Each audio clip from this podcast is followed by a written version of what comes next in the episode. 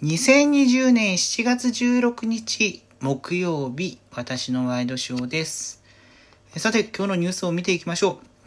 う。うん、これですね、東京が GoTo キャンペーンから除外されたという話です。今日ですね、夕方に赤羽国土交通大臣が会見を開きまして、そこで東京を発着する旅行、もしくは東京都在住の人が行う旅行についてはキャンペーンの対象外にする方針を発表しました。でもこれを受けて東京都知事小池百合子さんは、まあ、国の方でよく判断されたかと思うと一方で国として都民国民に対しての説明が求められるのではないかという話をしたということで、まあ、国から事前の説明はなかったそうなんですけれども、まあ、こうした対応をしているという形ですね。でまあ、インターネット上を見てみますと、やはり東京都の感染者数が大幅に増えていると。こ今日も268とかでしたっけ？昨日よりも増えている形になっている、286か。えー、テレコになっちゃいましたけれども、まあ、300に近づくような、伺うような勢いになってきてると。で、全国で4 600人ちょっと613人確認された中の286人が東京ということで、まあ、東京に対して、うん、まあ、東京を外すような形で GoTo キャンペーン実施するということに対しては、まあ、インターネット上を見る限りは結構評価が高い感じにはなっていますね。ただ一方で、なんで東京だけなのかと。えー、まあ、東京で働いてる方々って、その、周囲のいわゆる首都圏の各県から通われてる方も大勢いらっしゃるので、まあ、東京都民だけを排除したところで、えー、まあ排除の、え、小池さんの話の後に排除っていうのはちょっと因果の話ですけれども、まあ、除外することによって、えー、どれだけ意味があるのかというところが問われたりしています。まあ、ベッドタウンから、え、行く分には例えば川崎から旅をする分にはこの GoTo キャンペーンの除外には当たらなくなりますから、え、それで本当に良いのかというところも注目されていますし、またあの、大阪もですね、最近、ここ数日感染者数確認されている数が徐々に増えつつあるので、まあ、こういう拡大傾向の状態で他の大都市圏も対象にしていいのかというところが結構問われている状況であります。まあ、その東京だけを外すことというのの理解を、えー、国の方が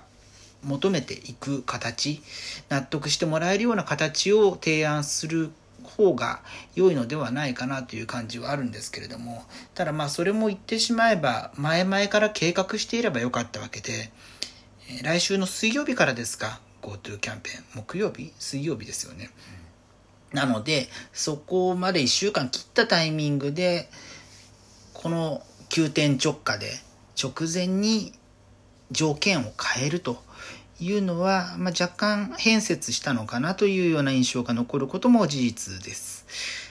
まあ、あの10万円給付の時、決まる直前に低所得者家庭を対象に1件あたり30万円というようなことが決ま一旦決まって、まあ、それを前提に予算を組むというところまで行っていたけれども、まあ、直前になって全員に10万円一律給付という形になったっていうところで結構あの株を落としたというところが経緯としてあったので、まあ、評判が、ね、支持率のところにもつながってくる部分ではあるので、えー、そこをまあ、政府としてはある程度説明するような形になっていったらいいなというふうに思います。ただまあ私あの東京に住んでいますので、GoTo キャンペーンが使えないのか、まあどっちにしても旅行できないしなとは思ってたんですけど、かといって、まあ、除外されるとなると、それはそれで何らかの、うん、いい方法をね、うん、取っていただきたいなという気もするわけですよね。また東京都内であっても、まあ、23区だけがもちろん東京都内というわけではないので多摩の奥多摩の方とか、まあ、秋川とかねああいうところにはいい宿とかもあったりしますしあとは島しょ部伊豆諸島に目向けてもたくさん宿泊施設、まあ、観光スポット交通機関あるのでそこはじゃあ何見殺しにするのかというようなことが考えられてしまうのもあるわけですよね。まあ、東京っていう言葉、まあ、かんあの自治体の区切りで言ったら東京都という行政区域の中であるのはあるんですけれどもその東京都内であっても全く状況が異なったりすることもあるので、えそうしたところ、まあ、特に島しょ部とかですよね観光で支えられている島もあったりするわけですから、えそこへの補填みたいなところを同時に打っていかなければならないと。まあ、これは国がするのか、それとも、え都の方が、まあ、小池さん主導の形でしていくのかというところはいろいろとやり方があるとは思うんですが、そうしたところもセットで、ね、あの、休業と保証はセットという話が、えー、結構前に言われていましたけれども、まあそうしたところを合わせて考えなければいけないのかなというふうな印象を覚えました。まあ、GoTo キャンペーン来週から始まるとなると、まあ、いざ始まったら始まったで、えー、いろんな課題が見えてくるでしょうし逆に言うとあこれ良かったねと思うところも見えてくるでしょうから、まあ、そこから、えー、ちょっと様子を見つつという形にはなってくるのかもしれないですね。さて、まあ、ニュースを紹介したわけなんですけれども、まあ、感染者数ちょっとずつ増えつつあるということもあって、まあ、連日緊急事態宣言会場前も含めての最高記録というのを更新している日々が続いております。というような背景もあって、あの私も今月入ってから原則日々出勤という、まあ、時差出勤含めて出勤という形だったんですけれどもまたあのテレワークを基調とするような形の勤務形態に戻りそうなので、えー、まあ、そうしたところも各社どういう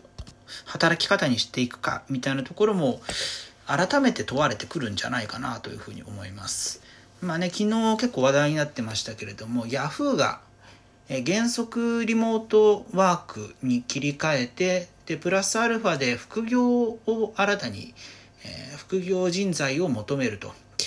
100人が対象で、え、5万円月で5時間で、まあ、なんでしょう、経営企画のアドバイスみたいなことなんでしょうかね。ちょっと、あの、文章を読む限りそういう受け取り方をしたんですけれども、まあ、企業としてこれからやっていく中で、え、グループの、まあ、シナジー効果を高めていくためにどういうことができるのかということをやっていくみたいな感じのことが書かれていましたが、まあね、こういう働き方改革と言われてるタイミングなので、え、副業として、まあ、ヤフーの社員という肩書きが副業としてでも手に入るとなると結構飛びつくような 人は多いとは思うんですが、まあ、一方でヤフーと LINE ってあヤフーは LINE と秋口にでも経営統合する予定なのでそこから先じゃあ LINE でも同じ働き方が続けられるのかとか、えーまあ、経営が統合したところで会社として一本化するとしてもまだまだ先になるでしょうからそんなすぐに結論が出るものではないとは思うんですがそうした働き方がどこまで継続できるのかというとこも含めて、えー、結構気になっているニュースです。まあね何の因果か、えー、元ヤフーの社長さんは宮坂さん今はもう東京都の副知事として IT 部門、えー、爆速っていうフレーズで結構え名を成した方ですけれども、まあ、今回都政に入っても爆速の都政意思決定特に IT 関連っていうところでコロナの対策ソ,、うん、ソフトじゃないなコロナの対策サイトの構築の時にもまあ辣腕を振るってるわけですけれどもまあそうしたところを考えると